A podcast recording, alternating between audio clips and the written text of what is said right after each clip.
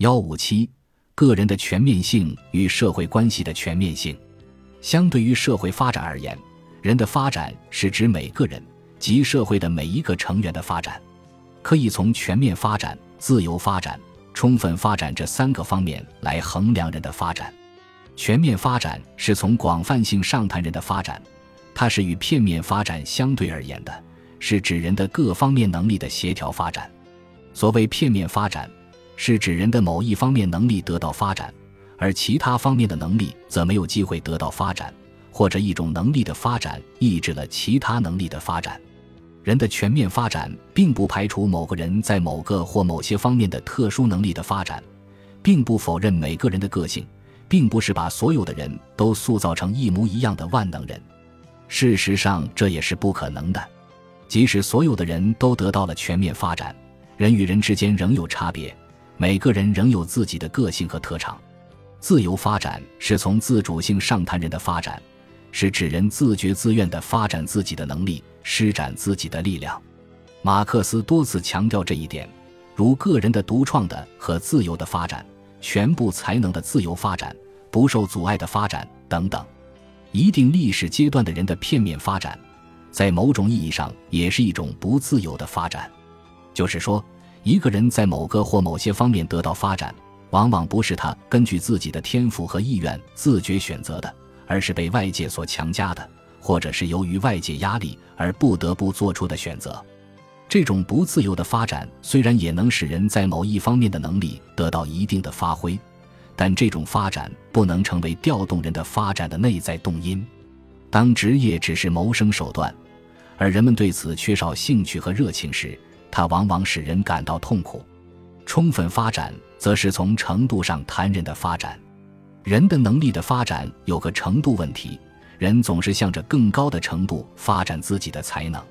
马克思多次提到，一切天赋得到充分发展，自由而充分的发展。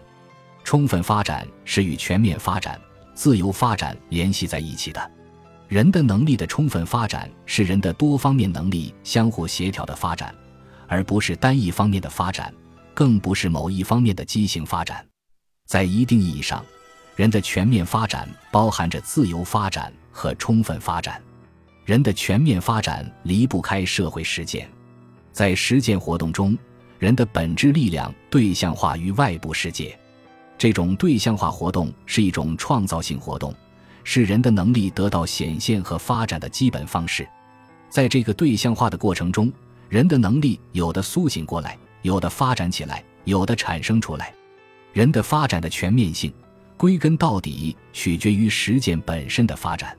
实践规模越大，实践对象越多样，实践过程越复杂，对人的素质和能力要求就越高、越全面，从而造就出全面发展的个人。人的全面发展离不开社会关系，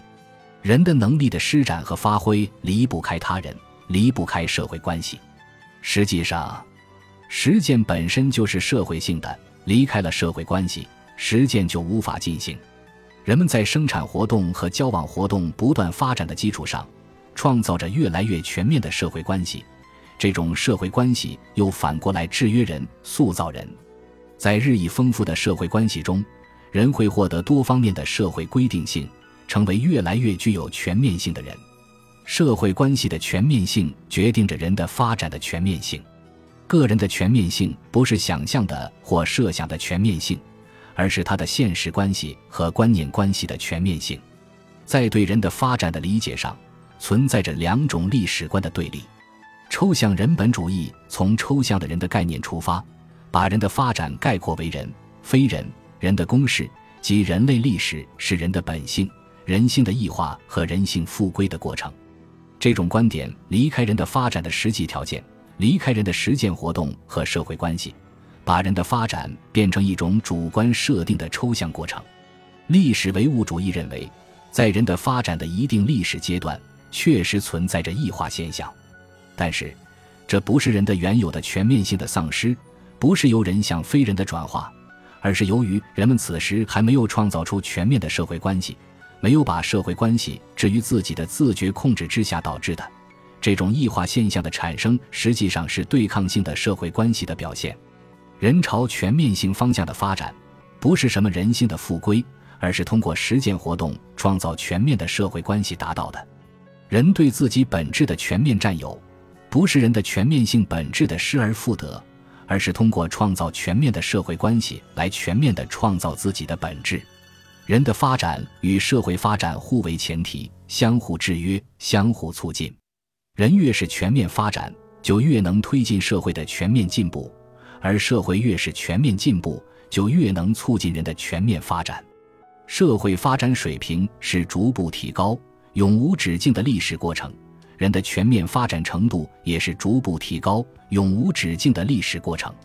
这两个历史过程相互结合、相互促进。正是在这两个相互结合、相互促进的历史过程中，人的自由而全面发展将逐步得到实现。促进人的全面发展是马克思主义关于建设社会主义新社会的本质要求。